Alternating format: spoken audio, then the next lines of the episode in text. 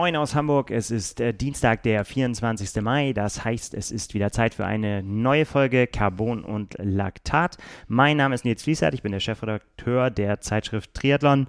Und bei mir sitzt der einer der schnellsten Age-Grouper der Welt. Ob es der schnellste wird, wird sich noch rausstellen. Mein Kollege Lars Wichert. Hi Lars. Moin, hallo. Der immer gleich mal die, die Trauben ein bisschen hochhängen. Ne?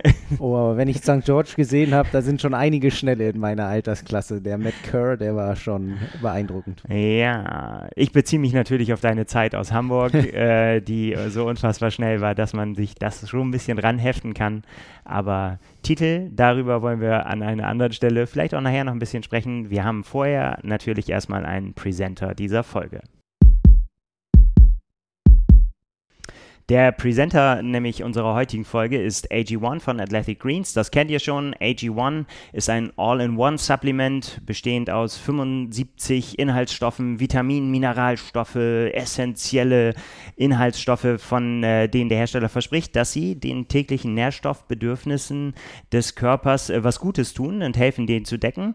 Das Ganze wird in Pulverform geliefert. Das heißt, man mixt sich seinen täglichen Drink an und wenn man das ganz regelmäßig macht, dann, so AG1, zahlt das äh, auf jeden Fall diese Routine in die wichtigsten Gesundheitsbereiche ein. Sprich, es geht einem ähm, besser, wenn man das regelmäßig nimmt. Sprich, äh, das Immunsystem, die Darmgesundheit, den Energiehaushalt, die Erholung, äh, dann mein ganz besonderer Favorit immer das gesunde Altern, da werde ich immer ganz hellhörig. Ähm, auf, auf, all das soll das einzahlen und ähm, äh, ja, wer das zu seiner persönlichen Routine machen möchte, wie das eben so viele Triathleten schon tun, der sollte sich AG1 im Abo an die Haustür liefern lassen. Das geht ganz einfach. Den äh, Lieferrhythmus kann man beliebig an den eigenen Verbrauch anpassen und es gibt eine 60 Tage Geld-Zurück-Garantie, ähm, wenn man das nicht mehr möchte. Und man kann das Abo jederzeit pausieren oder kündigen, also keinerlei Risiko, das auszuprobieren. Ähm, bestellen solltet ihr das unter ähm, athleticgreens.com slash Carbonlactat. Das ist der Link, unter dem man das bekommt. Und äh, wenn ihr da eure Erstbestellung abgebt, dann kriegt ihr nicht nur eine schöne Aufbewahrungsdose für das Pulver, sondern auch noch den passenden Shaker dazu und für uns weit reisende Triathleten, viele von uns machen das ja, noch zehn praktische Travel Packs, die man eben dann unterwegs nehmen kann, wenn man das große Besteck nicht dabei haben möchte. Also, wenn ihr Lust habt, AG1 auszuprobieren, dann am besten bestellen unter athleticgreens.com slash carbonlactat und alle Infos dazu auch nochmal in den Show Notes. Ja, ich sag mal herzlich willkommen zurück. Du, äh, du warst in Amerika, du hast dein neues Team äh, kennengelernt, du bist Mitglied der Swift Tri Academy seit ein ja, paar Tagen, kann man sagen. Genau, Mitglied bin ich sogar schon ein bisschen länger. Jetzt habe ich sie auch alle kennengelernt, beziehungsweise einen habe ich sogar schon auf Mallorca kennengelernt. Da war ich ja eine Woche zuvor oder eigentlich nur das Wochenende zuvor zur Mitteldistanz und mein Teampartner hat versucht, da seinen ähm, Spot oder seinen Quali-Startplatz für Hawaii zu bekommen. Hat es auch geschafft und somit ist das gesamte Team auf jeden Fall qualifiziert. Ähm, Alter Schwede, Chrom de la Chrom. Chrom, Chrom de la Chrom. Genau, alle haben sich qualifiziert, äh, so können sie da ziemlich entspannt eigentlich äh, dem Jahr, glaube ich, entgegengucken. Und dann ging es für mich direkt am Mittwoch nach Mallorca, ähm, ging es für mich nach Kalifornien, so ungefähr eine Stunde südlich von San Francisco, Morgan Hill zum Specialized Headquarter. Ähm, war direkt irgendwie drei Minuten um die Ecke haben wir im Hotel gewohnt. Ähm, als letzter aller Athleten bin ich da äh, angekommen und dann war es wirklich ein nettes Zusammentreffen, äh, irgendwie so zwischen Sportlern, ähm, auch von über die ganze Welt verteilt so ungefähr. Es ist eine Norwegerin dabei, die noch 49 ist, äh, obwohl es ein bisschen falsch kommuniziert wurde. Also sie startet in der Altersklasse 50 bis 54, ja. aber ist auf jeden Fall noch 49. Und ähm, die war frisch aus St. George, die ist in St. George gestartet, ähm, wo es nicht hundertprozentig für sie lief. Die ist ähm, ab Kilometer 80 nur noch mit ungefähr einem Basebar gefahren, weil die andere Seite, ähm, da ist der ja, der Carbonlenker in dem Sinne abgebrochen und Ab dann hing Kilometer alles. 80, oh Gott. Und dann hing die Bremse nur noch am Hydraulikschlauch so ungefähr oder der ganze Lenker. Also ähm, dann hat sie es durchgezogen. Sie hat es dann noch durchgezogen. Dann kann man aber wirklich sagen, dann ist das auf jeden Fall das Mentalmonster in, in eurer Truppe, weil, also ich meine, ab Kilometer 80 bedeutet ja, dass sie quasi die kompletten Berge und die ganzen Abfahrten dann alle mit so, mit so einem labbrigen Lenker da bewältigt hat. So ist es, genau. Also sie meinte auch, dass es nicht so leicht war zu bremsen und ähm, so im Nachhinein wäre es vielleicht auch besser gewesen auszusteigen. Aber sie hat es durchgezogen Krass. und ähm, hat uns da die Geschichte erzählt. Äh, war auf jeden Fall ganz spannend. Und dann war noch ein Australier dabei, ähm, der auch, ähm, glaube ich, drei Wochen zuvor oder zwei Wochen zuvor seine Quali geschafft hat. Und dann noch eine aus Seattle und eben zwei Briten oder eine Britin und ein Brite. Äh, und dann mit mir aus Deutschland sind wir da ganz gut verteilt. Und ähm, ja, war echt spannend so zu hören, wie die trainieren. Ähm, auch wie da so deren Swift-Level sind. Da bin ich äh, beim Laufen auf jeden Fall noch ganz weit unten angesiedelt. äh, ich habe da wirklich nur so die Laufeinheiten gemacht oder mich mit Swift da erst mit dem Laufen beschäftigt, als es darum ging, mich zu qualifizieren.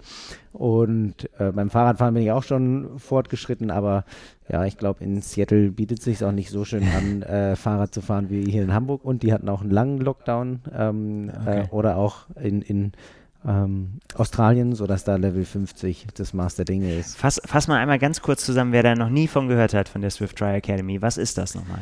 Die Swift Try Academy ist ja eigentlich ein Programm, äh, das von damals von Specialized, ich glaube 2017, also ich glaube, wir sind jetzt im fünften Jahr oder im fünften Team. 2017 wurde es von Specialized ins Leben gerufen. Da hieß es noch Specialized Tree Academy, irgendwie powered by Swift. Und äh, seitdem machen sie es jedes Jahr so, dass eben ähm, ja, acht bis sechs Amateure ausgewählt werden aufgrund von Trainingsprogrammen, die ähm, abgefahren werden müssen auf Swift. Ähm, wenn man alle Trainingsprogramme oder jetzt bei uns war es sogar mit einem Eingangs- und einem Ausgangstest und äh, jeweils fünf Trainingseinheiten. Äh, wer das alles absolviert hatte, hat schon mal so einen ziemlich guten Grundstein gelegt, dafür in, in die Auswahl zu kommen. Dieses Jahr waren es, so wie Swift sagt, 150.000 Athleten und Athletinnen, die sich da ähm, versucht krass, haben ja. zu qualifizieren. Und genau, danach war dann so ein gesamter Auswahlprozess, den Swift so gesteuert hat, ähm, über drei oder vier Runden, genau. Also als erstes war dann so ein Formular ausfüllen, dann musste man ähm, noch ein Video drehen in der zweiten Runde, in der dritten Runde kam dann ein Interview mit den ähm, beiden, ja, in dem Sinne Beauftragten für Amerika und Europa, die so für das Triathlon-Marketing mhm. von Swift zuständig sind. Und im letzten Interview gab es dann, äh, saß mir Sarah True gegenüber und dann konnte ich schon innerlich leicht schmunzeln. Aber es hat noch eine Viertelstunde gedauert gehabt, bis sie dann gesagt hat, äh, dass ich mit im Team bin. Eine, also. eine der, der Coaches, Mentoren zusammen mit Tim Don, richtig? Genau, also die beiden Coaches oder eigentlich die beiden Mentoren, mhm. Tim Don und Sarah True, waren auch die ganze Zeit da.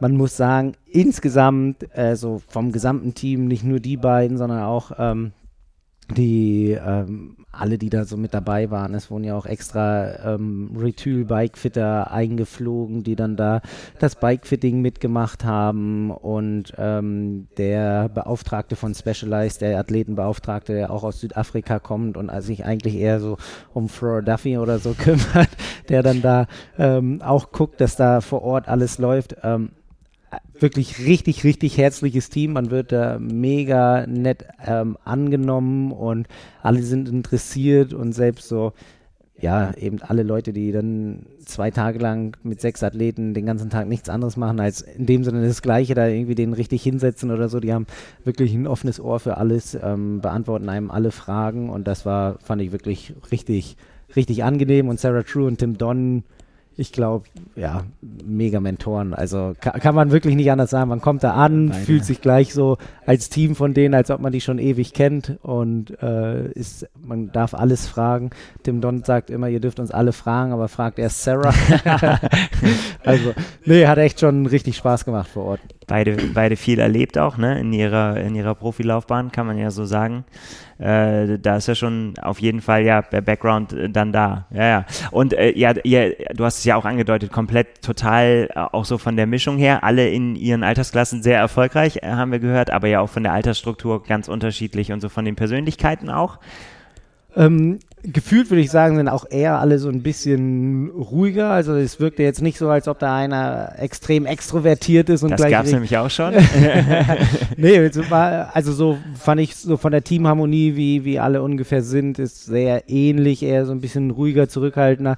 Zum Beispiel ähm, auch Neil Eddy, der in meiner Altersklasse startet, ähm, der eben auf Hawaii auch schon in seiner Altersklasse 30 bis 34 ähm, beim letzten Start Zweiter wurde.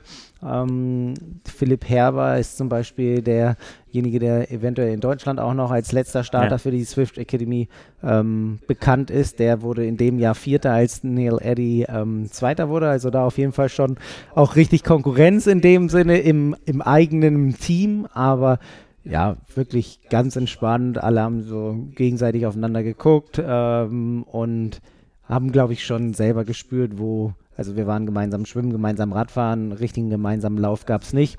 Ähm, da hat man dann schon gesehen, wo wer die Stärken hat. Okay, das hat sich dann so ergeben, ohne dass man das gleich erstmal erstmal ausfechten musste. Nein, nee, nee, nee, genau, es gab überhaupt kein Ausfechten. Also das Radfahren war auch eher ziemlich entspannt äh, da in der Gegend. Ähm, am zweiten Tag haben wir sogar noch eine viel nettere Ausfahrt gemacht, ähm, da so in die Berge rein.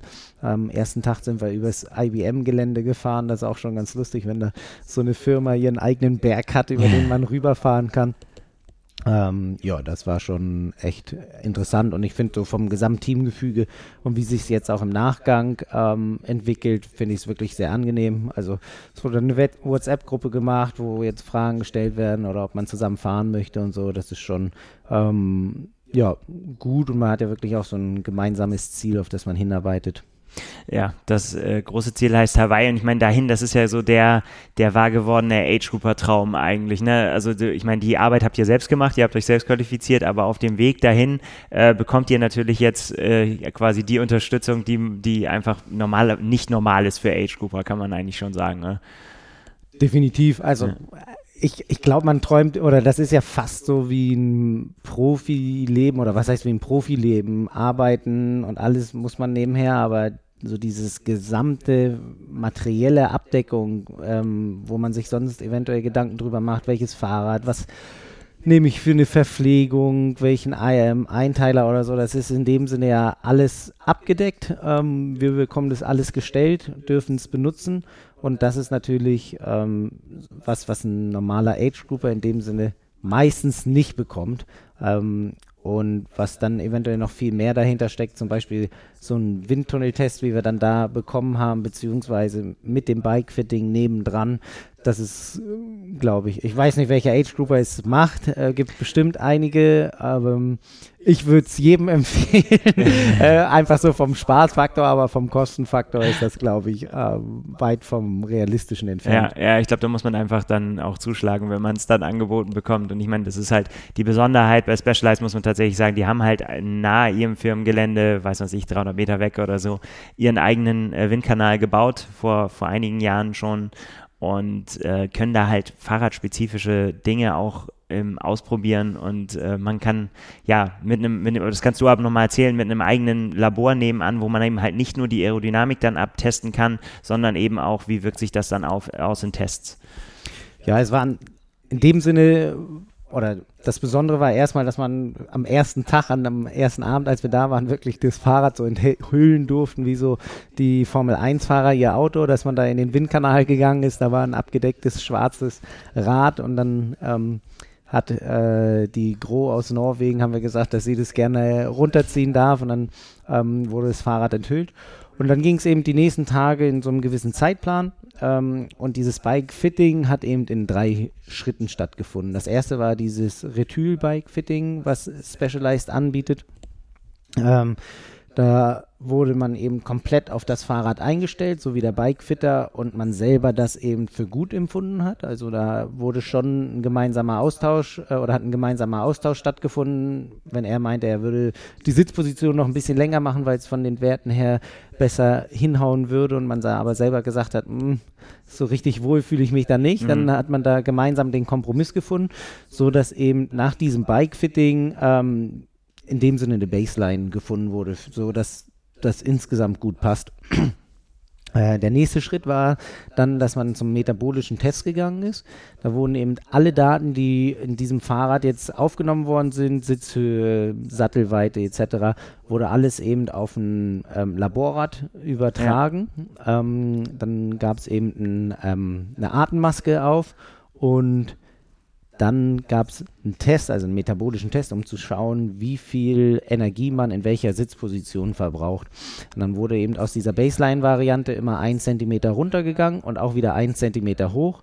Und dann ist man immer im Wechsel Basebar und Aerobars gefahren, um zu schauen, ähm, ob eben der Energieverbrauch in einer geringeren oder in einer tieferen Position höher ist oder ob man zum Beispiel über alle drei Positionen genauso viel verbraucht. Ähm, das war eben dann vor allem wichtig, als es dann in den Windkanal gegangen mhm. ist, sodass man eben die Werte auch noch aus dem metabolischen Test mitbringen oder mitgebracht hat. Und im Windkanal ging es erstmal genauso. Erstmal Baseline, ein Zentimeter hoch, ein Zentimeter runter, sodass man eben auch alle drei ja, Graphen hatte, um zu sehen, welche Position erstmal die äh, aerodynamischste ist. Genau. Und in dem Zusammenhang hat man dann mit ihm entschieden, welche Position man erstmal wählen sollte. Ja. Ähm, in meinem Fall war es so, dass, äh, oder ich war so der Athlet, der am signifikantesten gezeigt hat, dass ähm, Aerobar und Basebar auf jeden Fall immer ein Unterschied bei mir ist. Ähm, also am besten müsste ich Basebar fahren, um den geringsten Energieverbrauch zu haben. Wenn da dieses verdammte Ding, äh, das Aerodynamik heißt, nicht wäre. Genau, genau. ähm, und da haben wir aber herausgefunden oder haben wir gemeinsam entschieden, dass wir da eben auf jeden Fall auf die Baseline gehen. Ähm, zum Beispiel äh, die ähm, Emily aus Großbritannien, bei der war es so, dass wirklich über alle drei Positionen der Energieverbrauch in den Extensions der gleiche war oder nur ein ganz minimaler Unterschied. Und so wurde im Windkanal dann entschieden, okay, die äh, niedrigste Position ist die beste für dich, also gehen wir mit dem Lenker eben auf jeden Fall unter die Base ähm, Line, so dass wir da aerodynamisch besser dabei sind. Und nachdem diese drei Tests gemacht worden sind ähm, und man sich dann eben für die Position entschieden hatte, ähm, von, von der Lenkerhöhe, dann ging es ans Testen. Dann konnte man alles machen, was man wollte, so ungefähr. Ähm, ob man die Extensions quasi hoch anstellt, flach ja. anstellt, Sitzposition länger, Sattel lang oder kurz. Ähm, packe ich eine Flasche in den Rahmen. Ähm, auch wenn die Anzüge vorgegeben sind, die wir fahren, konnte man seine eigenen Anzüge mitbringen für die nächste Saison zum Beispiel mhm. schauen, ob da das eigene Material das schnellere ist. Genauso mit den Helmen. Helm mit Sonnenbrille oder mit Visier, alles Mögliche. Und wenn man Sachen nicht getestet hat in dem Sinne, ähm, konnte man da auch auf jeden Fall nachfragen und er hat einem dann auch ähm, Werte gezeigt oder gesagt, was so für ihn oder was ja. sie da am besten gesehen haben. Ja. Was ich mich dann frage, ist, man geht ja so langläufig davon aus, dass so in euren Geschwindigkeitskategorien, wo man dann sagt, irgendwie so, ja, jemand, der sich für Hawaii qualifiziert, der hat schon alles rausgeholt, irgendwie aus seiner Sitzposition, aus seinem Material bisher und so weiter, hat sich über alles Gedanken gemacht. Kannst du das so wiedergeben? War das bei allen so oder ist das, ist, dass man sich da tatsächlich äh, noch wundert, dass, dass man so schnell sein kann, obwohl man noch so viel Potenzial liegen lässt? Muss jetzt keinen äh, äh, wissen, aber. nee, eher die zweite Variante. Also, ähm, so wie ich es verstanden hatte, hatten alle auf jeden Fall schon mal ein Bike-Fitting gemacht, auf jeden Fall sich mal aufs Rad anpassen lassen. Das hatte ich ja auch ähm, vom Ironman Hamburg gemacht, äh, dass ich mich da von High Size einmal so richtig aufs Rad setzen lassen habe. Ähm, aber da waren halt wirklich keine Aero-Varianten oder um mhm. dann nochmal zu schauen, wo man was sparen kann. Ähm, auch gerade so was die Sitzposition anging, ähm, hatten da glaube ich auch manche so ein bisschen mehr Potenzial, äh, so wie mich Tim Donda für die aerodynamische Position hingedrückt hat.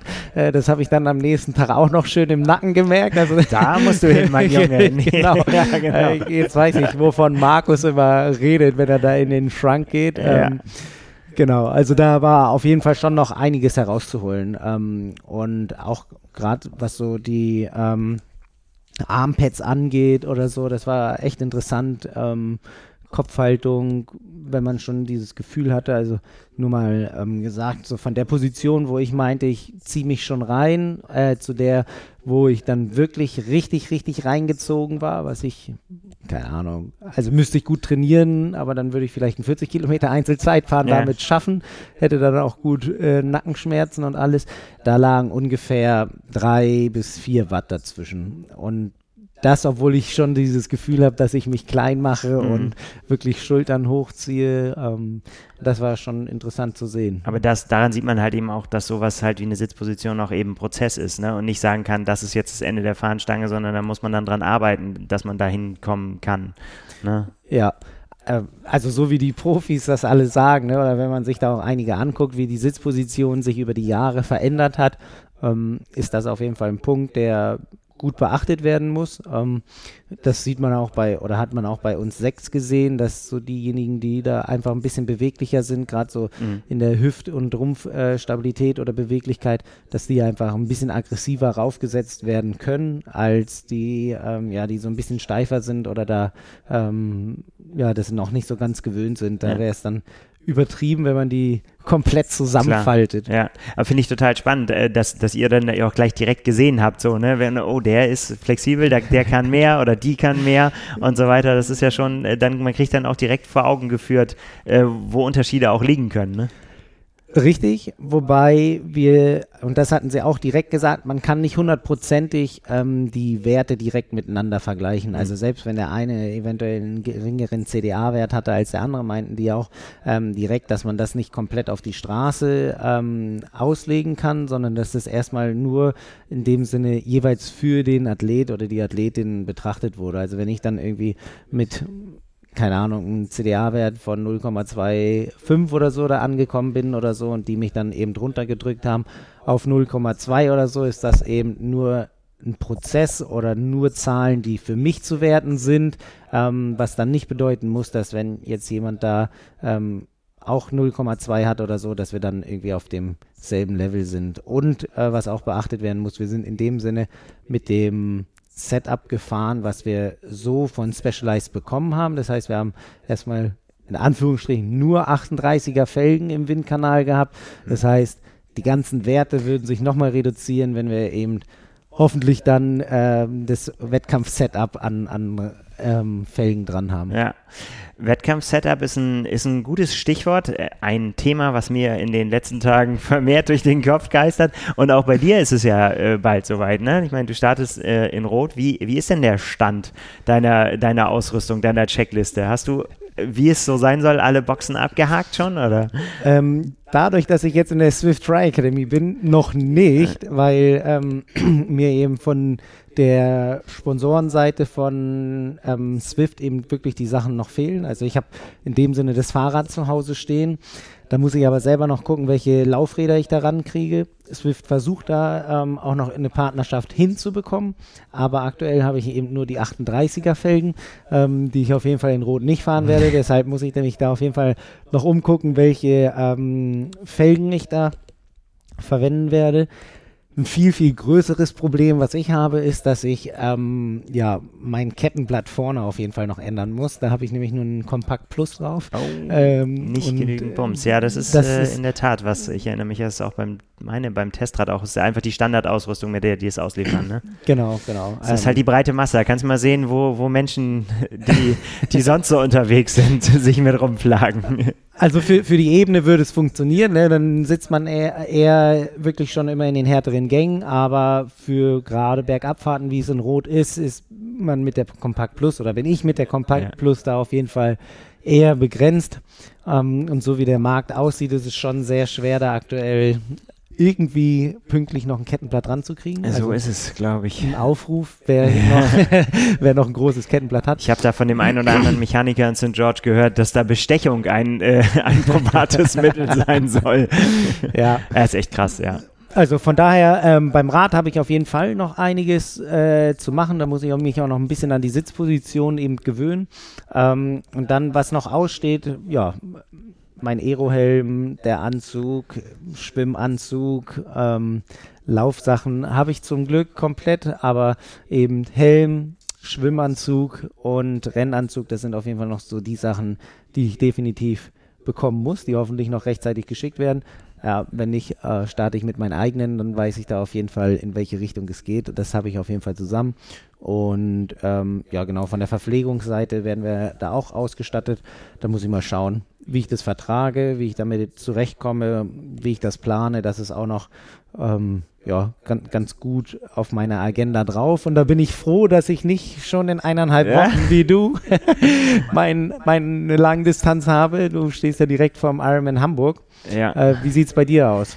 Ähm, ich sag mal so, die Boxen füllen sich so langsam, aber sie waren doch länger, die meisten sind länger auf, als ich, als ich eigentlich geplant hatte. Es ist tatsächlich so, man, ich weiß nicht, wie oft wir das geschrieben haben und ich auch selber immer auch gesagt, durch, durch Anna auch angeleitet und so weiter, dass wir da Frühzeiten, also ich glaube, durch diesen, diesen Druck, den ich dadurch bekommen habe, habe ich dann mich auch tatsächlich eher drum gekümmert, als wenn ich nicht hier arbeiten würde. Aber es sind tatsächlich noch so ein paar Fragezeichen auf, äh, aufgetaucht, weil ich bei manchen Sachen einfach gedacht habe, dass das, ähm, dass das mein Teil wird. Also beim Neo zum Beispiel oder auch bei den Laufschuhen. Äh, wo ich gedacht habe, ich bin sicher und dann aber dann doch wieder irgendwann Zweifel aufgekommen sind. Und jetzt muss ich tatsächlich mit mir so ein bisschen äh, nochmal ins Gericht gehen, ob das quasi wirklich an den Sachen lag oder ob das so allgemeine Panik und allgemeine Zweifel und schlechte Tage irgendwie äh, waren. Ähm, ja, das ist, das ist gerade noch so ein bisschen, aber Neo habe ich jetzt einen Haken dran, da habe ich jetzt dann äh, das, das Richtige gefunden. Schuhe, ja, weiß ich auch nicht. Ich glaube, da lasse ich mich erstmal überraschen irgendwie. Ich komme ich komm bis zum Laufen und dann gucke ich mal.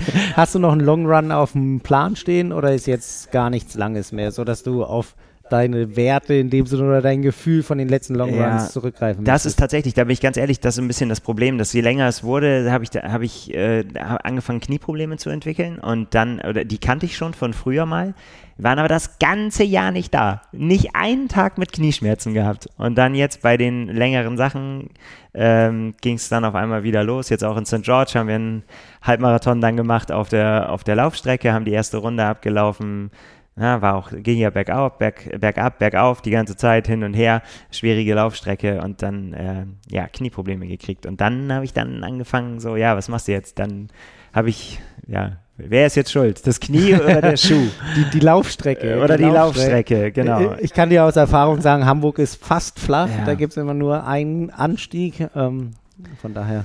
Ja. Sollte es nicht. Und dann habe ich eigentlich gesagt, die, die ich äh, nehmen wollte, die habe ich dann schon in die Tonne geschmissen. Jetzt habe ich aber mich irgendwie doch nochmal, bin ich noch nochmal wieder mitgelaufen. Jetzt habe ich mich rückbesonnen. Und nein, ich mache jetzt keinen ganz langen Lauf mehr, weil ich muss mich jetzt echt tatsächlich einfach davon überraschen lassen, ob, ähm, ja, was dann passiert beim Laufen. Aber das, das sehen wir dann. Also das größte Fragezeichen, deine Laufschuhe, Neo, Fahrrad ist auch alles safe. Oder ja. willst du da noch rumschrauben? Also ich werde tatsächlich noch äh, ein bisschen was schrauben, aber das ist tatsächlich äh, Feintuning dann. Also das äh, Fahrrad steht soweit. Da werden wir auch ein Video zu aufnehmen. Äh, da werde ich auf, natürlich, wenn ich sie im Haus habe, auf die Hilfe von Markus äh, Baranski natürlich äh, zurückgreifen, der sich mit jeder Kleinigkeit auskennt, die schneller macht. Und da werden wir noch so ein bisschen ein paar Sachen tunen. Nicht unbedingt, um mich jetzt schneller zu machen, so weil mir es irgendwie irgendwie auf die Zeit ankommt, sondern einfach noch ein paar Sachen machen, wo ich einfach Kraft sparen kann und wo ich es mir einfach bequemer machen kann in, in vielen Fällen. Und wir werden tatsächlich auch nochmal die Reifen nochmal verändern. Da bin ich weil ich, weil es einfach ein geliehenes Rad ist, auch so wie es halt oft ist im Tesla-Leben, ist nicht mein eigenes, ähm, auf sehr schnellen Reifen unterwegs gewesen jetzt im Training. Es hat auch alles super funktioniert, aber ich will tatsächlich für einen Renntag mir noch ein gewisses Maß an Pannenschutz dazu holen und sprich das Ganze dann nochmal tubeless machen mit äh, Pannenschutzschicht und so weiter, damit man einfach da, ja, einfach das Risiko ein bisschen minimieren kann, dass das nochmal zum Stress Faktor wird. Und äh, da tatsächlich wichtig auch, äh, sagen wir auch immer, ne, vorher mal ausprobieren, ob man auch die Reifen runterkriegt und so. Äh, das habe ich jetzt tatsächlich bei dem Setup, was nie einen Platten hatte, aber jetzt, wo ich mich dann rangemacht habe und es dann hieß, jetzt Reifen runter, das war gar nicht so einfach. Ich glaube, da wäre ich schwer verzweifelnd äh, am, am Straßenrand gesessen. Also das darf auf keinen Fall passieren. Lasst euch das gesagt sein, dass man am Renntag da steht und zum ersten Mal merkt, dass man den Reifen nicht runterbekommt. Das so, ging es mir auch vor Hamburg. Ich hatte auch äh, die Reifen drauf, die, ja, die eben installiert waren, als ich das Fahrradgebrauch gekauft habe. Nie Probleme gehabt und dann habe ich gedacht, okay, für Hamburg ziehe ich neue rauf. Also ich war dann am Ende so, dass ich mit der Zange da stand und versucht habe, den irgendwie rüberzukriegen. Ähm, ja. Weil der so hart auf der Felge saß. Also hätte ich einen Platten gehabt, hätte wäre ich komplett ja, das aufgeschmissen. Muss man sich dann, der, der, also für mich war das auch ein relativ schockierendes Erlebnis, weil ich dann gesagt habe, so ja, das wäre es jetzt, was willst du dann machen? Ja. Außer also, Wein am Straßenrand. Ja, das dann kannst du den Hinterreifen oder Vorderreifen in die Hand nehmen und zur Wechselzone laufen ah, auf dein Glied. Ja. Also Tim Don hat uns den Tipp gegeben, den äh, Reifen, den man fährt, äh, mindestens drei, vier Mal raufzumachen, aufzupumpen, wieder runterzunehmen, sodass da der insgesamt setzt, einfach ne? genau alles ein bisschen setzt, geschmeidiger ist und äh, meinte, dass man dann so eine Woche Zeit hat, dass die Blasen von den Daumen wieder abheilen. Ja, genau, das sagt man, das ist schon zu spät bei mir. so viel Zeit habe ich nicht mehr. ja, da muss ich einfach jetzt auf äh, das gute alte Tubeless Prinzip hoffen und dann geht das, äh, da bin ich auch zuversichtlich. und Verpflegung steht bei dir? Verpflegung steht, das ist tatsächlich das, wo ich äh, recht frühzeitig mit angefangen habe. Ähm, nachdem, das habe ich auch schon mal erzählt im Podcast äh, und auch, glaube ich, mal geschrieben schon, mein, mein, das Gel meiner Wahl auf einmal nicht mehr hergestellt wurde, was echt ein Drama war. Und ich habe dann nochmal so Restbestände aufgekauft, die gab es nochmal im Supermarkt irgendwie bei uns um die Ecke durch Zufall. Ja, und das war dann äh, irgendwann alle und dann hieß es, ja, jetzt muss ich mir was Neues suchen. Und ich habe dann auch tatsächlich äh, was gefunden, was mir sehr gut schmeckt und was ich sehr gut vertrage. Und das ist jetzt tatsächlich die, äh, gut, jetzt habe ich es natürlich so unter Extrembedingungen noch nicht getestet, aber aus, auf auf langen Ausfahrten und so weiter. Ob es mir dann nachher beim Laufen immer noch so gut schmeckt oder auch danach noch, das wird sich dann zeigen. Aber danach ist egal, danach ja. ist egal. Ja, das wäre schlecht. Das schmeckt nämlich nach Karamell und ich mag sehr gerne Karamell. Wenn ich mir da jetzt Karamell versauen sollte, das wäre schon ganz schön bitter. Sonst gibt es ja auch immer noch die Race-Verpflegung vom Veranstalter. Also da könntest du ja dann im Notfall auch zurückgreifen, wenn du Karamell nicht mehr sehen kannst. Ja, das gucken wir dann mal. Ja, ja, aber auf jeden Fall, das, äh, das ist äh, spannend und deswegen mache ich jetzt tatsächlich so, ja, die letzten Haken überall dran.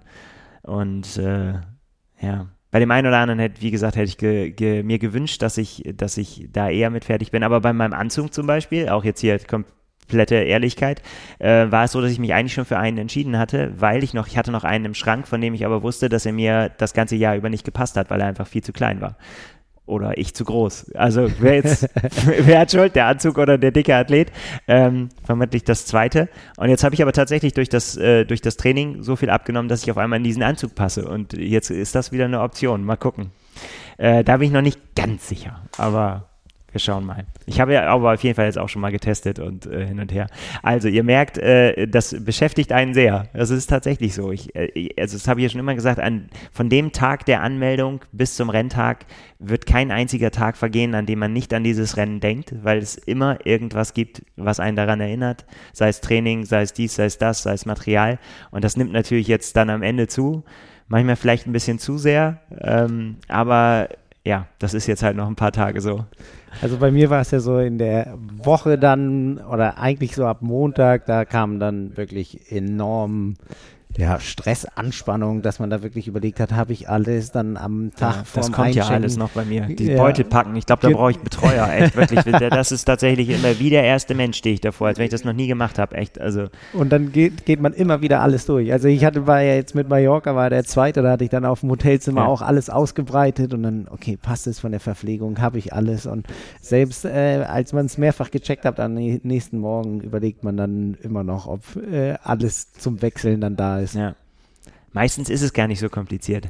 Da muss man sich tatsächlich auch da manchmal, aber auch da kann man grandiose Unterschiede sehen. Ne? Also jetzt auch gerade wieder St. George, ich habe, glaube ich, erzählt, äh, da weiß ich nicht mehr so, was ich erzählt habe über St. George, da war das Schlafdefizit zu groß, aber äh, da konnte man das gut sehen. Sebastian Kienle, ich weiß nicht, wie lange der in der Wechselzone verbracht hat und sich um sein Rad gekümmert hat und noch dies gemacht hat und das und jenes und Trinksystem und also wirklich ich glaube, der war da wirklich der Erste und er, es hat er war einfach die ganze Zeit da. Äh, um ihn rum war kommen und gehen und er war die ganze Zeit mit seinem Rad beschäftigt. Und dann kam Cameron Worth und hat gesagt so, oh man, ich habe meine Radschuhe vergessen, irgendwie so. Aber ich hatte noch genug Zeit. Ist ja zum Glück nicht wie beim Radrennen, wo das sofort irgendwie, wenn du da im Bus sitzt, dann ist quasi ein paar Minuten später ist Startschuss. Und äh, dann ist schlecht, wenn du keine Schuhe anhast. So, ne, aber Triathlon, da hat man so viel Zeit, oder? Joe Skipper, weiß ich ja noch in Hamburg, schön mit der Plastiktüte in der Hand äh, und Schlabberpulli irgendwie in die Wechselzone gekommen, wo andere schon mit ihren Fernsehteams zugange waren und so. Das ist einfach, da kann man sich so ein bisschen Gelassenheit kann man sich da, ich meine, letztendlich ist es ja immer dasselbe und es ist ja auch gar nicht so viel, was man braucht, ehrlich gesagt. Aber ja, es muss halt da sein. Eben, alle Zahnräder müssen ineinander greifen. Ne? So. Wenn eine Sache fehlt, dann, dann passt es nicht. Na gut, dann gucken wir mal, ob das passt. Also, ich kann sehr Checklisten empfehlen, ja, definitiv. Und ähm, äh, hier kurze Werbung in eigener Sache. Wenn, wenn ihr noch Tipps braucht für euer Material, weil euer Rennen bevorsteht und ihr noch nicht die passenden Laufschuhe habt oder noch nicht wisst, welchen Powermeter ihr drauf machen wollt oder was man als Rookie wirklich braucht und äh, was er weg kann, äh, was, was euer Rennanzug können muss, äh, was man beim Sattel beachten muss, welche Reifendrücke ihr für euer Gewicht braucht. Also lange Rede, kurzer Sinn, das alles findet ihr in der aktuellen Triathlon Special äh, mit dem Schwerpunkt Equipment der große Triathlon-Guide zum Thema Equipment jetzt im Handel. Unbedingt bestellen, kaufen, lesen.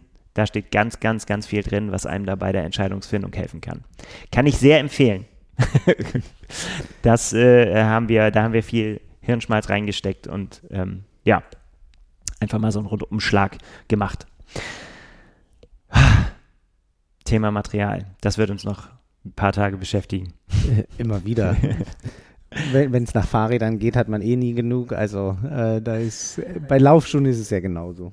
Ja, das, das ist tatsächlich so. Aber ich, ähm, äh, ich meine, das haben wir ja hier als Tester, haben wir es ja immer wieder, dass wir auch auf, auf Material irgendwie auch setzen und vertrauen müssen und ausprobieren können. Und wir können es halt uns auch, so ehrlich muss man sein, uns auch leisten, dann irgendwann auch zu sagen, so, ne, das gefällt mir halt nicht. Ich äh, nehme lieber das oder das oder jenes, weil wir dann einfach den Zugang dazu haben äh, gar nicht auszudenken, wenn man das alles, ja, wenn man das alles kaufen muss. Und äh, ich meine, bei dir ist es jetzt so, das ist ja fast wie in einer Profisituation. Das hat äh, Björn Giesmann auch erzählt, irgendwie, dass es selbst auch bei Profis ganz äh, normal ist oder häufig vorkommt. Dann sagt der Sponsor, das Modell hat sich noch geändert oder die Farbe musst du jetzt tragen oder irgendwie die Sponsorenaufdrucke, wir haben ein neues Logo irgendwie. Und dann kann das auch mal vorkommen, dass irgendwie kurz auf kurz vor knapp da noch was ausgetauscht wird.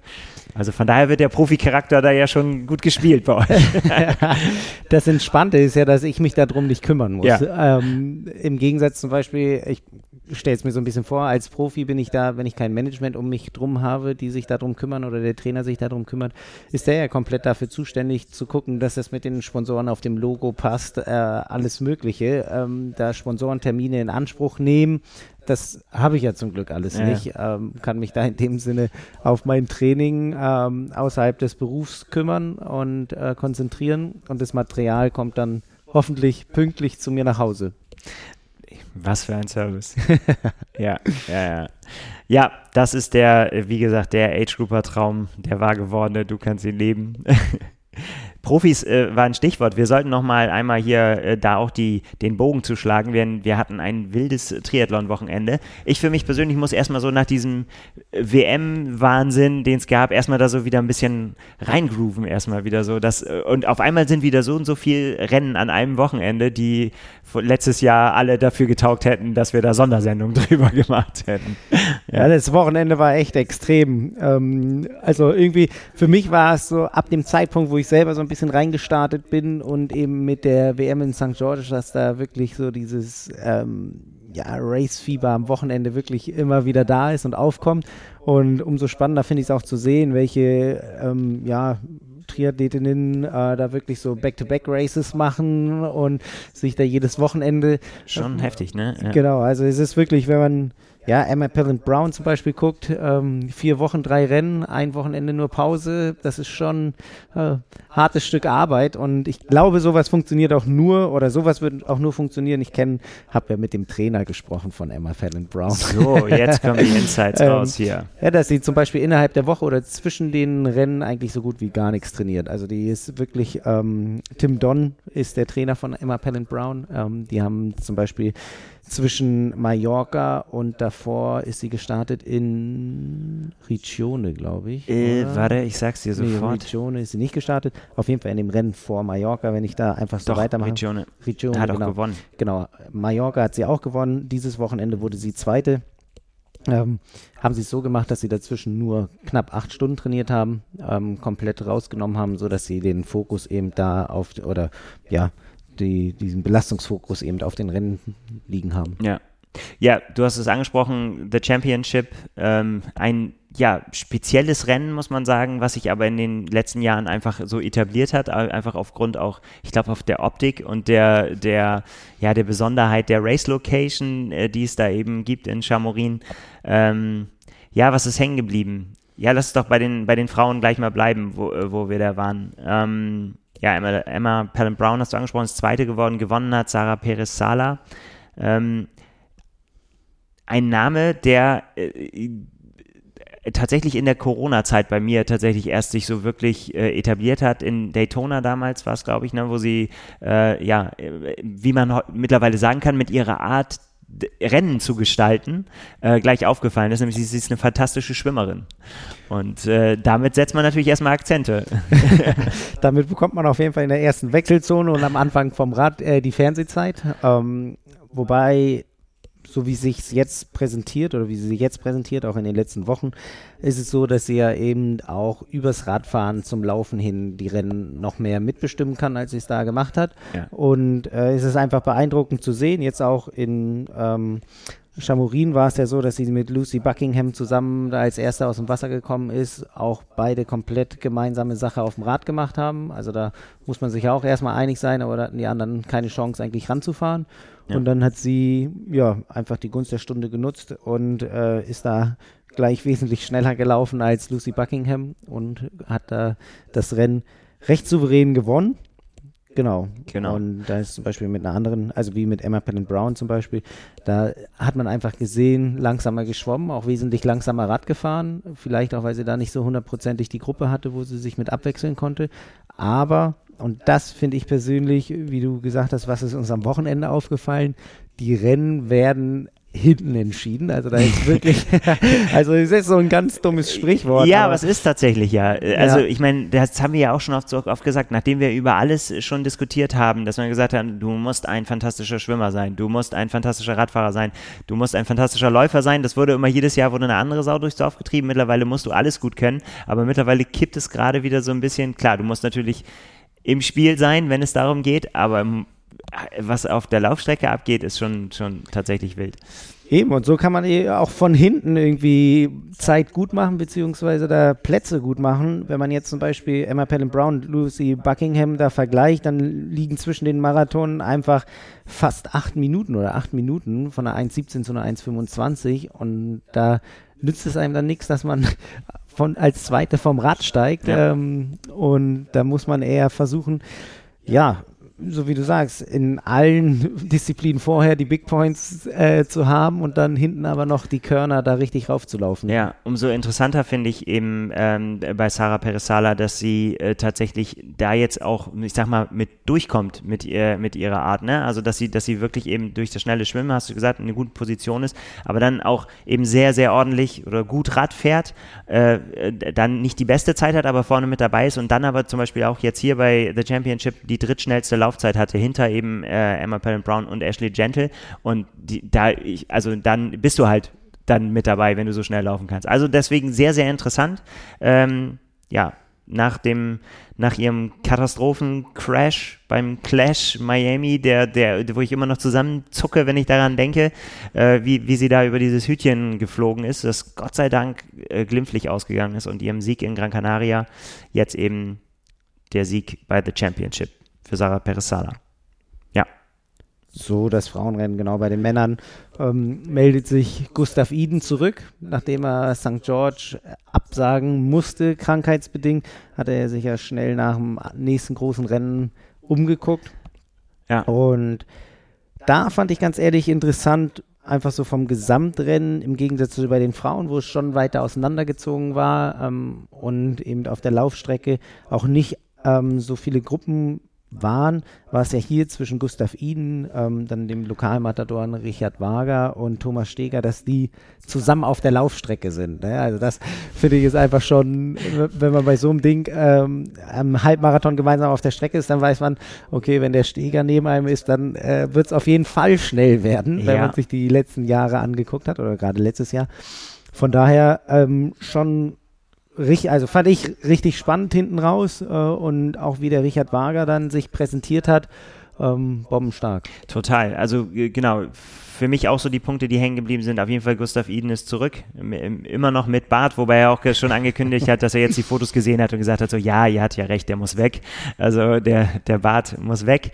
Aber gut, ähm, nee, was ich daran so auch beeindruckend fand, ist, dass, dass das ja im Prinzip eine spontane Rückkehr war, jetzt ähm, keine geplante nach eben dem ja, geplatzten Langdistanzrennen, muss man ja auch nochmal sagen. Das ist ja, ne, das ist ja einfach nochmal ein Unterschied, ist, dass er quasi gesagt hat, relativ kurz danach, okay, ich habe jetzt nicht trainiert, äh, habe auf jeden Fall Rückstand im Training, das weiß ich, aber ich will mich einfach wieder an eine Startlinie stellen und äh, dass das dann trotzdem in einem Sieg mündet und nicht nur in einem, ich bin mal irgendwie dabei, das ähm, lässt halt schon ja, äh, Rückschlüsse darauf zu, wie fit er hätte sein können, glaube ich. Also es ist jetzt sehr viel gemutmaßt, aber ich finde, äh, da ist halt, daran muss man sich, glaube ich, gewöhnen, dass Gustav Iden in Topform auf der 73-Distanz ja einfach eine, eine wahnsinnige Bank ist keine große Überraschung jetzt diese Aussage, aber ich finde, äh, äh, gerade weil er eben diesen offensichtlichen Rückstand hat und er dann aber trotzdem gewinnt gegen in so einem starken Feld,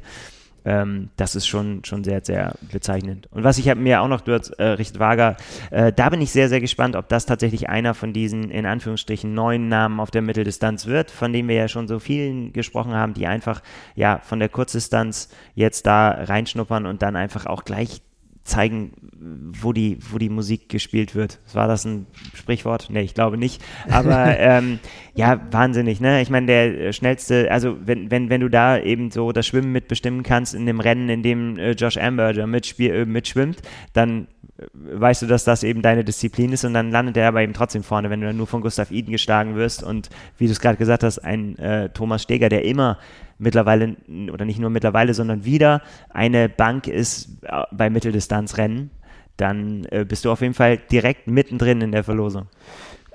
Denke ich auch. Also der hat da auf jeden Fall auf sich aufmerksam gemacht. Ähm, jetzt, wenn man da auch so ein bisschen guckt, zum Beispiel ins äh, andere Rennen ähm, in Frankreich, Aix-en-Provence äh, mit Clément Mion. Ich glaube, das ist auch auf jeden Fall so ein Name, an den man sich äh, gewöhnen ja. kann, äh, weil er auch einfach ähm, ebenso wieder einen richtig schnellen Lauf hinten rauf hat. Also der, der schafft es auch, da gut zu laufen. Wo ich mal gespannt bin, ist bei dem Dänen, der Zweiter wurde, Scott Steenberg. Ähm, hört sich insgesamt, finde ich persönlich, nicht ganz so dänisch an, äh, weder Vor- noch Nachname, aber ähm, der zum Beispiel ist richtig, richtig stark geschwommen, äh, auch Radfahren komplett äh, da gut durchgezogen, musste dann halt so ein bisschen beim Halbmarathon hinten ähm, von seinem Vorsprung aus den ersten beiden Disziplinen zehren. Aber da bin ich mal gespannt. Also wenn der sein Laufen da noch hinkriegt, dann ist es, glaube ich, auch so ein Name, auch noch ein junger Athlet, an den wir uns. Ja, voll. Ich meine überhaupt können. die Dänen, ne? jetzt auch hier äh, bei The Championship, Miki Takold, ähm, Thor Bendix, Bendix Matzen ähm, unter den Top Ten. Das, äh, also die dänische Flagge wird diese Saison noch sehr häufig zu sehen sein, sowohl auf der Mittel- als auch auf der, auf der Langdistanz. Schon schon, schon sehr beeindruckend, was da aus dem Norden kommt.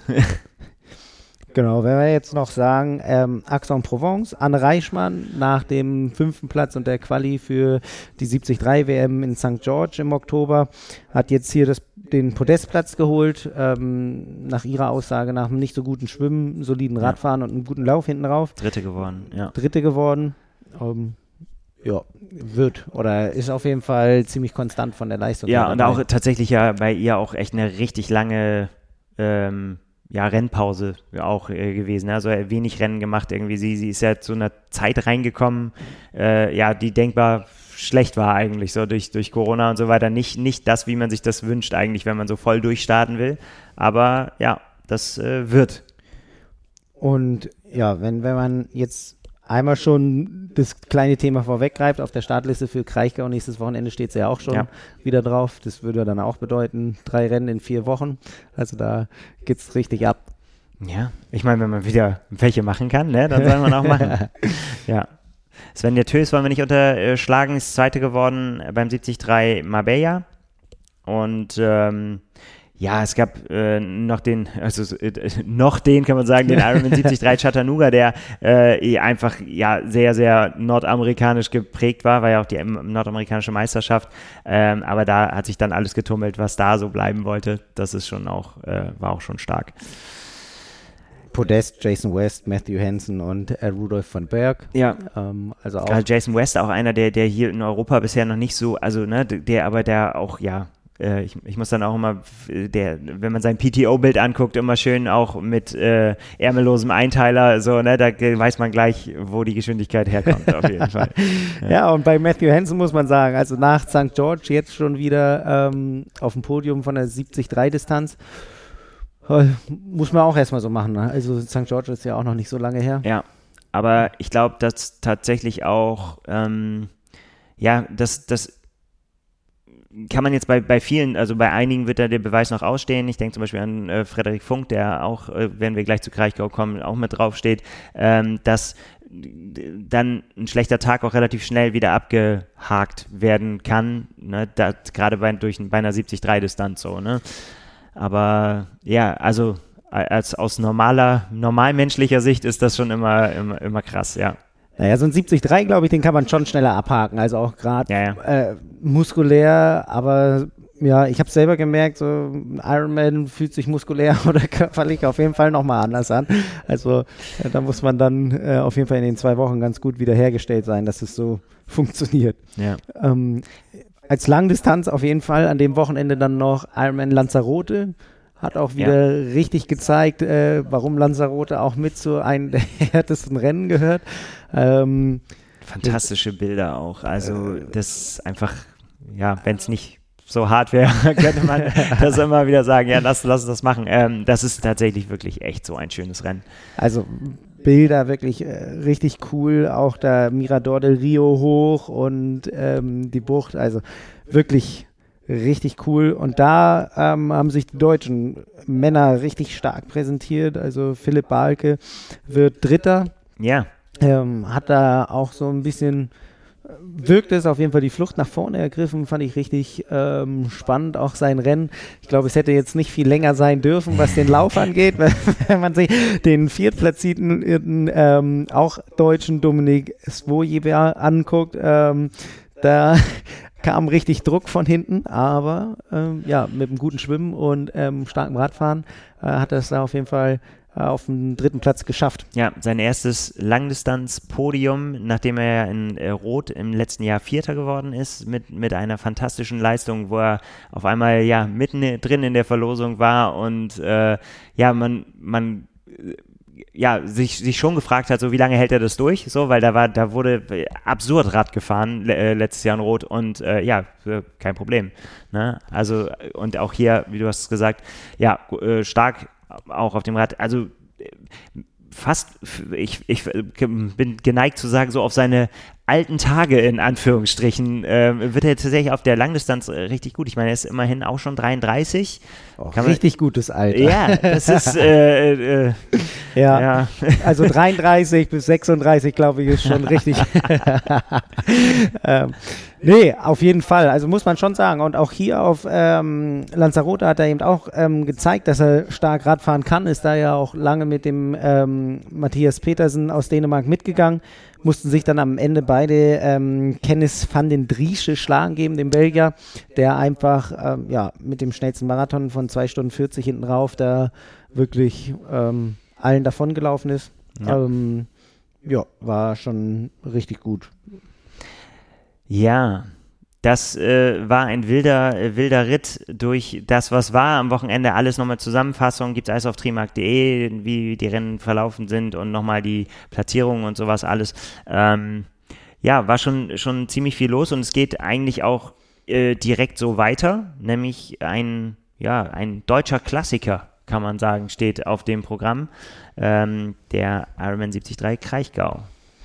mit einem guten Starterfeld. Ähm, auch finde ich ja. echt ein spannendes Starterfeld, wenn man sich so ein bisschen drüber geht. Ähm, Frederik Funk, der jetzt in ähm, Chamorin ähm, did not finish hatte, weil er da auf dem Platten umhergefahren ist oder auf der Felge umhergefahren ist und ja. auch ähm, sich körperlich nicht ganz so gefühlt hat, steht auf der Startliste. Ähm, Justus Nieschlag, äh, so wie neulich auch schon auf Trimark berichtet, macht seinen Ausflug ähm, zur dritten Mitteldistanz.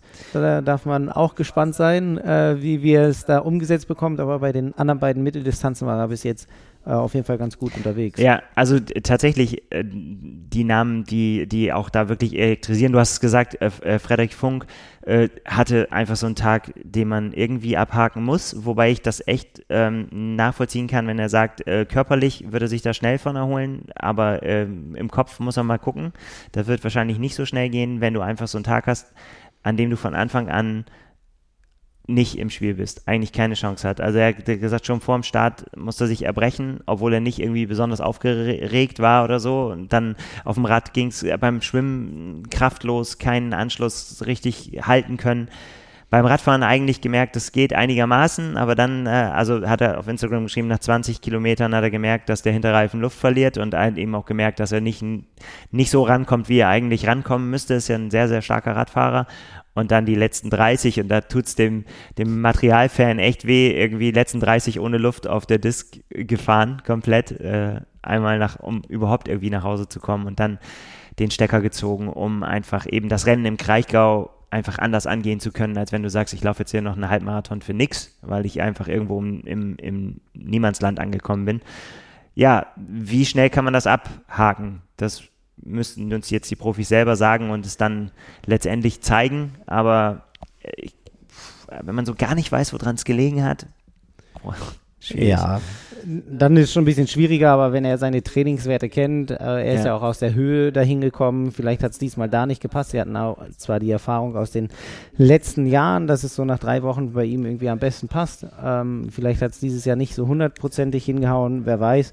Ähm, aber aus meiner Sicht ist es wirklich so, und da schätze ich Frederik auch so ein, ich habe da immer versucht, so einfach den, den ganzen Dreck in dem Sinne äh, wirklich dann an dem Ort zu lassen, wo, wo er hingehört und mich dann eher auf äh, all das zu besinnen, was ich in dem Sinne selber an Bord habe. Und da hat er ja auf jeden Fall einiges mit dabei. Und ja.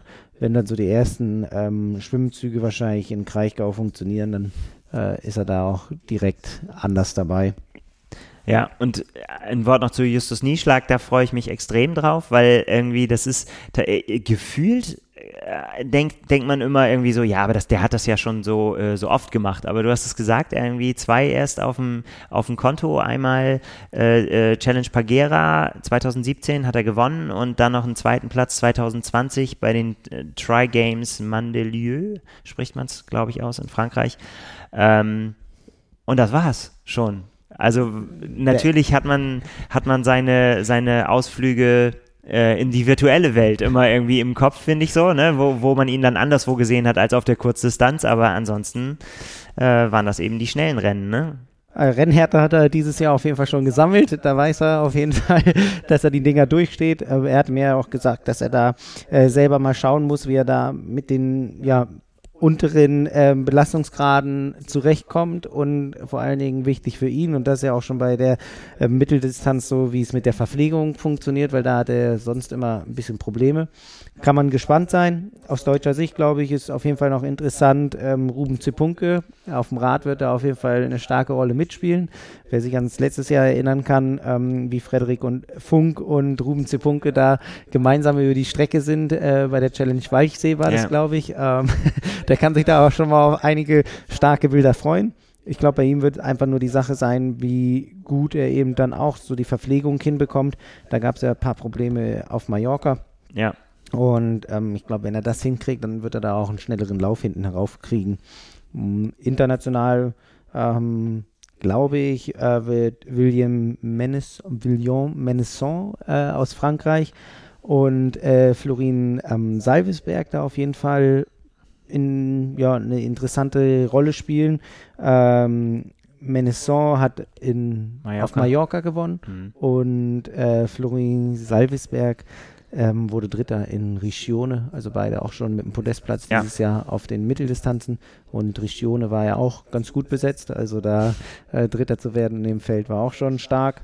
Ähm, ja, darf man gespannt sein. Auf jeden Fall. Ein Name, der mir noch ähm, aufgefallen ist oder von dem ich auch weiß, dass er sich was vorgenommen hat, ist Jonas Hoffmann, ähm, der einen sehr guten Auftritt äh, beim Ironman 73 Lanzarote hatte, dieses Jahr schon. Ähm, und dann jetzt auf Mallorca einen eher nicht so guten Tag äh, erwischt hat, sagt er auch selber, irgendwie beim Radfahren nicht so rangekommen, wie er sich das vorgestellt hat. Ist auch noch jung, 25 und ähm, ist aber einer, der sich wahnsinnig viel vorgenommen hat, der halt wirklich auf der 73-Distanz äh, zeigen will, dass er da äh, ja eben doch an die Spitze gehört. Also das war zumindest so, dass ich habe vor einigen Wochen mit seinem Trainer Jörg Scheiderbauer gesprochen, der, der haben sie beide gesagt irgendwie so, ja, Mallorca ähm, auf jeden Fall reinschnuppern, das nach dem nach dem äh, 73 Lanzarote und dann eigentlich der der der richtige der richtige Angriff soll dann im Kraichgau. Also Kraichgau ist das, äh, das Saisonziel, erstmal das, das Vorgelagerte. Und äh, damalige Aussage ist, äh, dass sie schon aufs, aufs Podium schielen. Ob er das jetzt heute noch äh, so, so wiedergeben würde, kann ich jetzt nicht sagen, aber ähm, man sollte nicht überrascht sein, wenn das ist einer, der vor allen Dingen beim Laufen äh, unfassbar aufdrehen kann. Also sehr, sehr spannend. Ähm, ist ja auch jetzt keine so ganz einfache Strecke im, im Kraichgau. Ist schon, ja, heißt nicht umsonst das Land der tausend Hügel. Also äh, das kommt schon ganz gut hin. Ähm, wird auf jeden Fall ein spannendes Rennen und man kann vielleicht auch, vielleicht mit einem deutschen Sieger auch. Muss man mal schauen bei den Männern. Mika Not steht halt auch noch auf der Startliste drauf. Ja. Aber genauso wie Laura Philipp bei den Frauen, die da auch darauf steht, ähm, da werden wir auch gleich nochmal drauf eingehen, werden wahrscheinlich beide nicht am Start sein, beziehungsweise bei Mika Not ist es schon. sicher, Ja. genau. Ähm, Laura Philipp Eigentlich auch. eigentlich auch. Ähm, wer weiß, wie spontan es dann eventuell ist, aber dazu gleich mehr. Ja, sonst, ähm, ja, Daniela Bleimel äh, steht noch mit drauf. Anne Reisch eben auch das Back-to-Back-Rennen. Ähm, jetzt am Wochenende Aix-en-Provence, dann Kraichgau. Ja. Darf man gespannt sein, wie das funktioniert. Bei der ja bleiben wir ja im Prinzip äh, ist ja genau Bei das gleiche. genau das Mm, Gleiche. Ja, nach, nach, einem, nach dem schönen Erfolg beim Ironman Südafrika eben jetzt ähm, siebter Platz und ja, wie sie selbst gesagt hat, ähm, ein schlechter Tag mit vielen Fragezeichen. Und das halt tatsächlich so ein bisschen die, ne, also auch so ein Tag gehabt, an dem gar nichts funktioniert hat, keinen Anschluss gefunden in keiner der Disziplinen. Wie du vorhin gesagt hast, ne? Abhaken, wegwerfen und aufs nächste, auf die nächste Chance konzentrieren. All, alles in Samurin lassen. ja, äh, und sonst äh, international wäre zum Beispiel noch die Siegerin äh, jetzt vom Wochenende aus Marbella mit Niki äh, Bartlett dabei. Also auch von den Namen her viele, die jetzt in den letzten Wochen mit am Start waren und äh, auf jeden Fall auch mit deutscher Beteiligung aufs Podium, Ja. eventuell sogar auf den Sieg. genau. Also auch relativ überschaubares Frauenfeld auch. Also die Liste ist echt äh, auch relativ klein. Ähm, ja, aber auch da muss man dann mal schauen. Also wie gesagt, die, äh, die deutschen Karten gar nicht so schlecht vertreten. Ja, die Verletzten. Du, äh, du hast es, oder du wolltest was sagen. Ja, St. Pölten kommt ja noch. Ähm, Stimmt. Da, darf man nicht vergessen, auch mit deutscher Beteiligung, ähm, so wie die Pressemitteilung rauskam. Ähm, Maurice Clavel steigt ein ins Geschäft nach seinem Sieg in, Süd, äh, in Südafrika, Südfrankreich wollte ich sagen, in Südfrankreich, äh, Südafrika. Ähm, jetzt, genau, in die Saison rein mit der Mitteldistanz. Nils Frommholt, Strattmann Ja. auch noch. Äh, Genau. Andi Böcherer, also das ist schon irgendwie so die, ja, äh, Jan Stratmann gehört jetzt auch schon länger dazu, auch schon so ein bisschen so die, man möge es mir verzeihen, die alte Garde schon, äh, schon fast, aber bin sehr gespannt, äh, was das bedeutet auf der, auf der Mitteldistanz. Also, dass, dass das jetzt tatsächlich so, ich meine auch, auch so, ich, ich weiß jetzt nicht aus dem Kopf, wie viel äh, Andi Böcherer, wie viel 70-3-Siege der auf dem Konto hat, aber das sind schon einige auch und ähm, ja, bin mal, bin mal gespannt.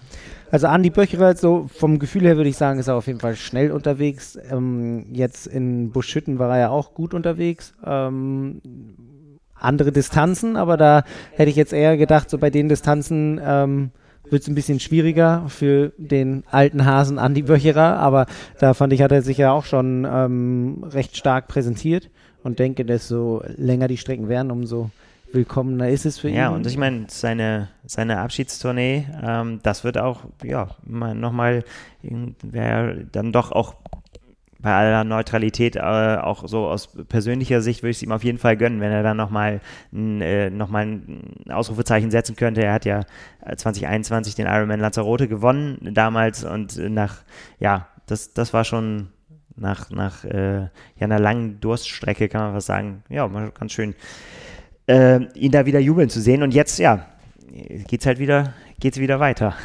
So ist es. Da darf man gespannt sein das auf jeden Fall noch so als Einschieber von großen Rennen, die oder von ja, Rennen, die am Wochenende kommen. Aber du hattest schon den Schwenk darüber gemacht äh, oder zu den Verletzten. Ja, das ist tatsächlich da, da äh, auch im Zusammenhang mit dem Ironman Kraichgau ist natürlich so die, im Prinzip die letzte Meldung gewesen, jetzt Mika Not, äh, der ja am, noch am Anfang einer voraussichtlich fantastischen Karriere steht, wird jetzt erstmal ganz schön heftig ausgebremst durch eine Verletzung im Hüftbereich, eine Entzündung, ähm, ja, die ihn zwingt, da jetzt die Füße hochzulegen. Er hat selbst in dem Video gesagt, er hat von sechs Wochen Laufpause gesprochen, voraussichtlich. Kann man noch nicht sagen. Das ist schon ganz schöner Downer zu diesem Zeitpunkt, wo es halt richtig losgehen soll eigentlich. Ne? Ich meine, der wäre jetzt halt im Kraichgau auch einer der Top-Favoriten gewesen, muss man jetzt nicht drum reden. Also nach seinem äh, ja, sehr souveränen Auftritt und auch ähm, vom Renngeschehen Auftritt, wie er das auf ähm, Gran Canaria gezeigt hat, äh, äh Quatsch, hm, war er auf Gran Canaria oder war er Region? Nee, er war Gran Canaria. Ähm, muss man schon sagen, es ist echt ein bitterer ja, eine bittere Brille, die er zu dem Zeitpunkt jetzt schlucken muss. Ähm, aber was ich viel beeindruckender finde bei ihm ist, dass er mit so einem jungen Alter schon in dem Sinne rechtzeitig den Stecker zieht und sagt, okay, oh, ich habe Schmerzen, wir gehen jetzt hier nicht drüber. Äh, das hat er ja auch in dem Video gesagt, also dass er da rechtzeitig, er hat den Schmerz erkannt und dann haben sie gemeinsam den Stecker gezogen. Mm, deshalb ist es jetzt vielleicht aktuell nur die Entzündung, äh, was ihn auch, ähm, ja, in dem Sinne Zeit kosten wird, aber nicht sowas wie zum Beispiel bei Lucy Charles Barkley, wenn man da rauf trainiert und das eventuell dann zum Ermüdungsbruch kommt. Ja. Ja, ich meine, das haben wir ja schon so oft über ihn gesagt. Ich kenne, wie gesagt, kenne ihn immer noch nicht, leider noch nicht persönlich, aber äh, ich finde, find, das in, kommt in jedem Interview, in jedem Statement, in jedem Post rüber, wie abgeklärt er ist. In, ich glaube, er ist immer noch 21. Das ist schon sehr beeindruckend. Und mir seine Liste hier gerade erstmal wieder aufgemacht, irgendwie 21 voll auf die, auf die, in die Mitteldistanzszene reingeploppt, Sieg in Le Sable d'Olonne, äh, Elfter aus dem Stand bei den World Championships, 73, wo er, wo er halt selber gesagt hat, da war er nicht mutig genug äh, auf dieser großen Bühne, dann äh, Zweiter, 73 Lanzarote und jetzt eben Challenge Gran Canaria gewonnen dieses Jahr. Das ist aus dem Stand gleich ganz oben eingestiegen und jetzt, ja, ist schon sehr reife Entscheidung, da jetzt nicht mit jugendlichem Leichtsinn und äh, da drücke ich drüber, das wird schon wieder, äh, da jetzt quasi gegen anzugehen, sondern sich die Pause zu gönnen. Ich meine, dann hoffen wir mal in seinem Sinne, dass äh, das jugendliche Alter ihm vielleicht auch dabei hilft, hilft, sowas schneller wieder wegzustecken. Ne? Ja, Regeneration oder Heilung äh, ist ja auf jeden Fall so ein Thema. Ich glaube, oder desto älter man wird, desto ähm, mehr muss der Körper arbeiten oder umso schwieriger haben es die Strukturen wieder ähm, sich zu schließen. Wenn man da zum Beispiel auf Jan Frodeno guckt, äh, der da immer wieder Bilder von seiner Achillessehne zeigt, beziehungsweise von dem Loch da drin ja. vom MRT, wie das Loch kleiner wird. Aber der hat halt auch noch einen Prozess vor sich, der einfach ja, dauert. Ähm, man darf da nicht zu schnell sein. An Joggen ist irgendwie bis auf Aquajogging nicht so wirklich zu denken. Ja, schon krass, ne? Wie das also, auch so eine, ja, so eine Maschine einfach dann einfach auch aus, so, so ausbremst, dass du sagst irgendwie so, ja, das geht jetzt halt einfach nicht mehr. Uh, das wird dann total spannend zu sehen, wenn er denn dann irgendwann mal wieder anfangen kann, wie lange eben er dann braucht, um wieder top da zu sein.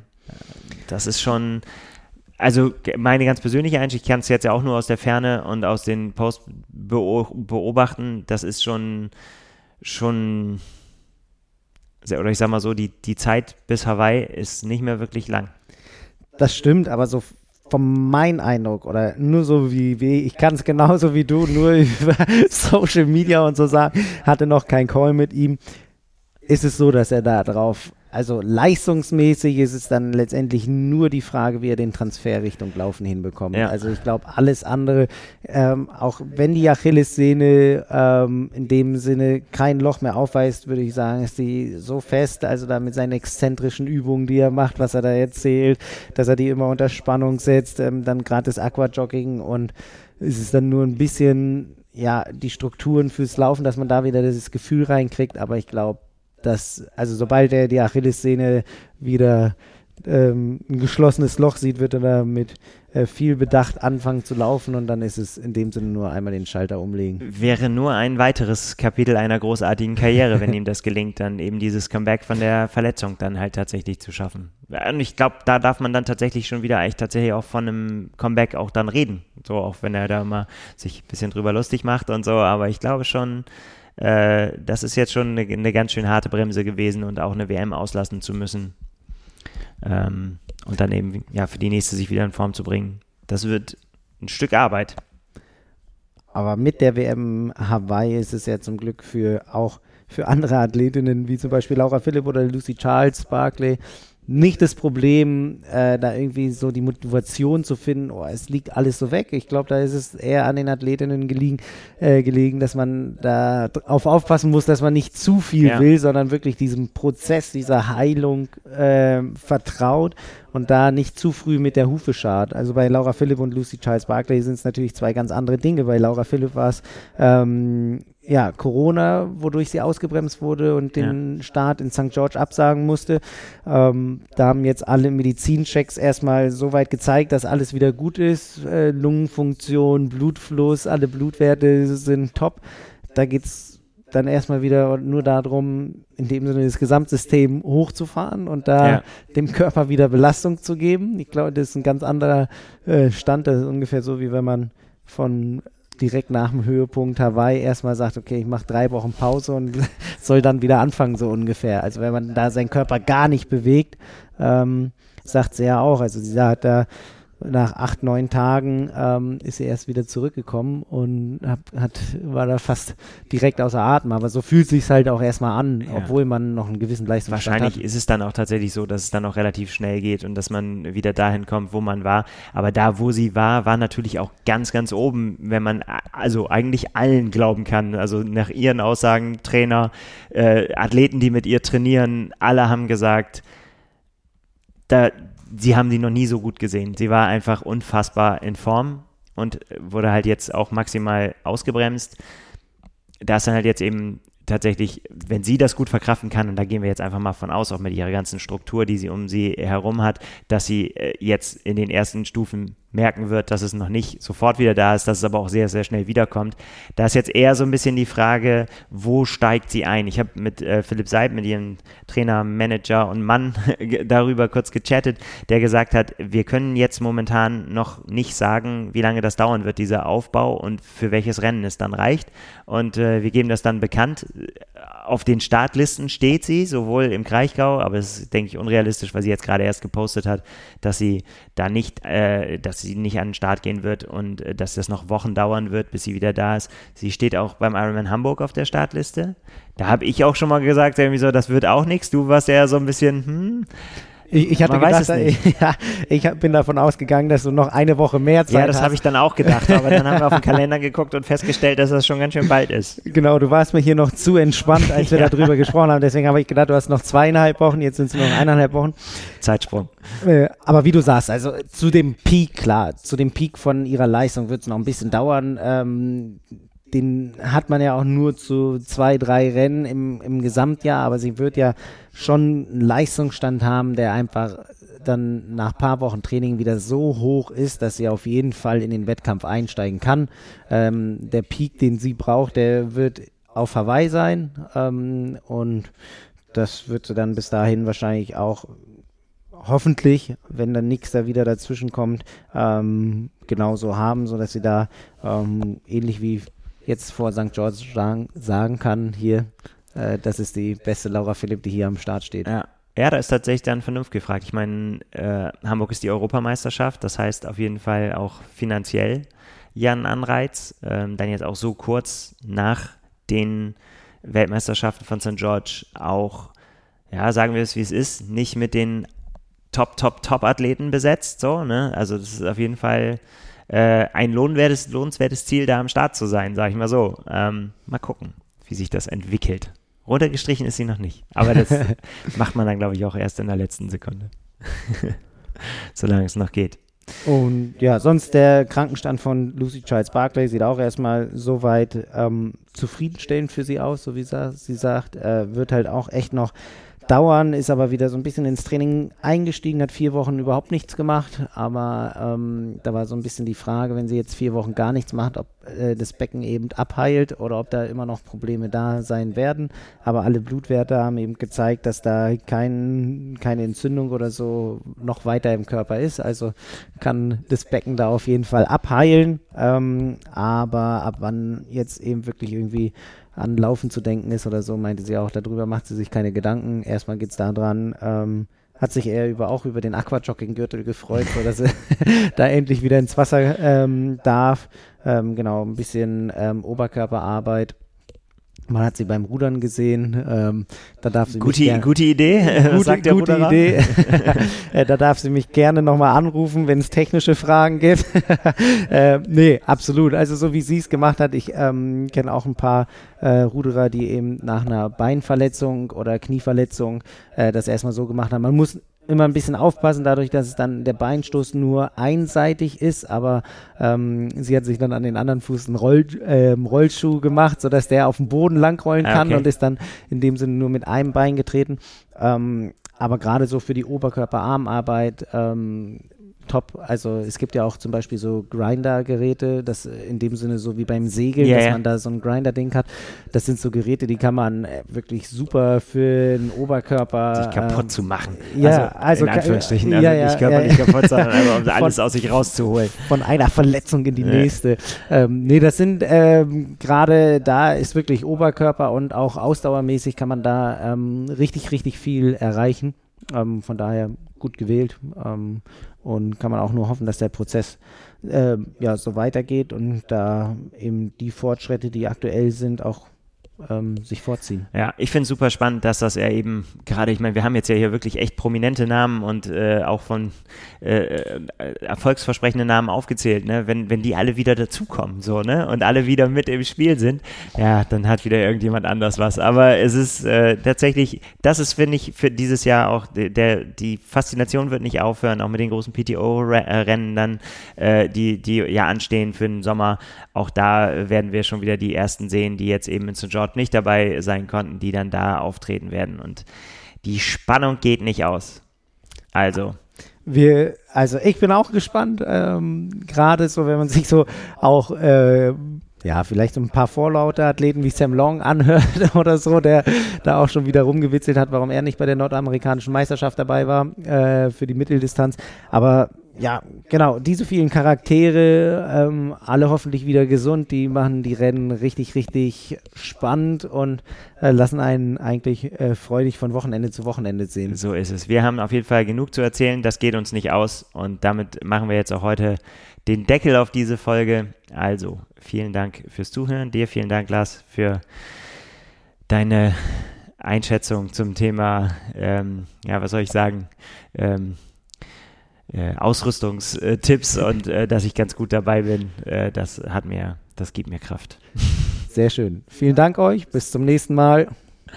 Und wir hören uns nächste Woche. Bis dahin. Ciao. Ciao.